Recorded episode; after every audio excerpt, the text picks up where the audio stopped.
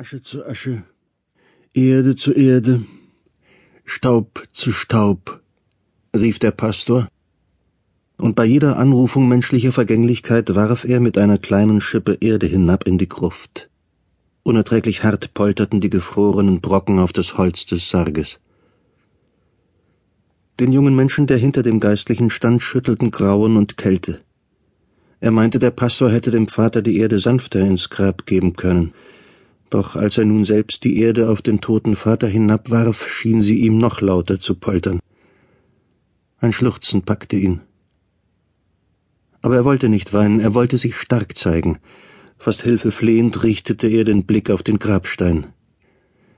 Clara Siebrecht, geboren am 16. Oktober 1867, gestorben am 21. Juli 1893, war darauf zu lesen. Von diesem Stein konnte keine Hilfe kommen. Die goldene Schrift war vom Alter schwärzlich angelaufen, das Sterbedatum der Mutter war zugleich sein Geburtstag. Er hatte die Mutter nie gekannt. Und nun würde bald auch der Name des Vaters auf diesem Stein zu lesen sein mit dem Todestag 11. November 1909. Nun bin ich ganz allein auf der Welt, dachte er. Und wieder schüttelte ihn ein Schluchzen.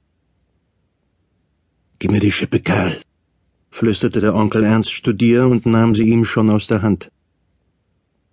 Karl Siebrecht trat verwirrt zurück neben Pastor Wedekind. Der gab ihm fest die Hand, sah ihm ernst ins Auge. Ein schwerer Verlust für dich, Karl, sagte er. Du wirst es nicht leicht haben aber halte die Ohren steif und vergiss nicht, dass Gott im Himmel keine Weise verlässt. Und nun kamen sie alle, die Trauergäste, der Reihe nach, schüttelten ihm die Hand und sagten ein paar Worte, meist ermahnenden Inhalts.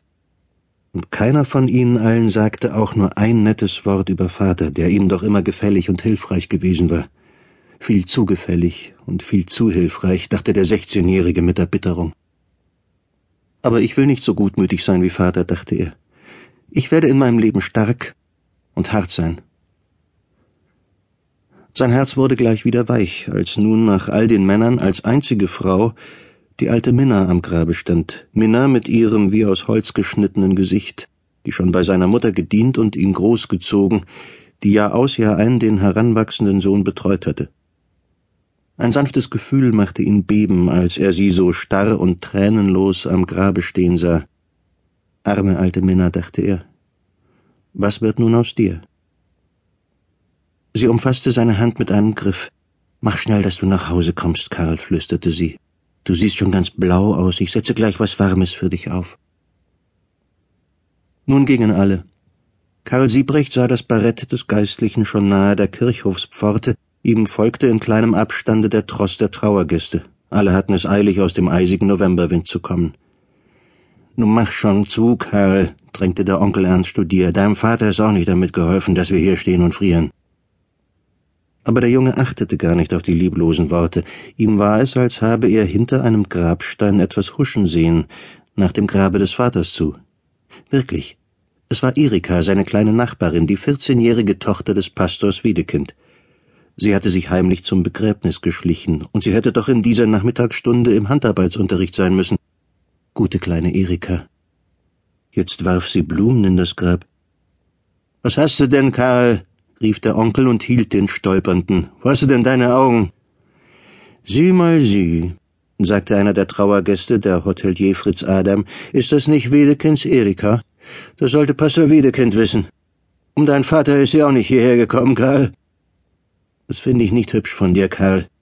Onkel Ernst Studier führte den Jungen fast gewaltsam aus der Kirchhofspforte.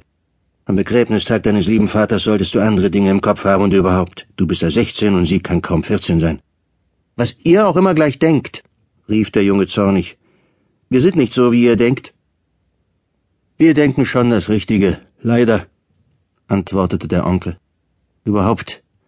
Eine Pastorentochter steht viel zu hoch für dich, du kannst froh sein, wenn dich irgendwer in die Lehre nimmt.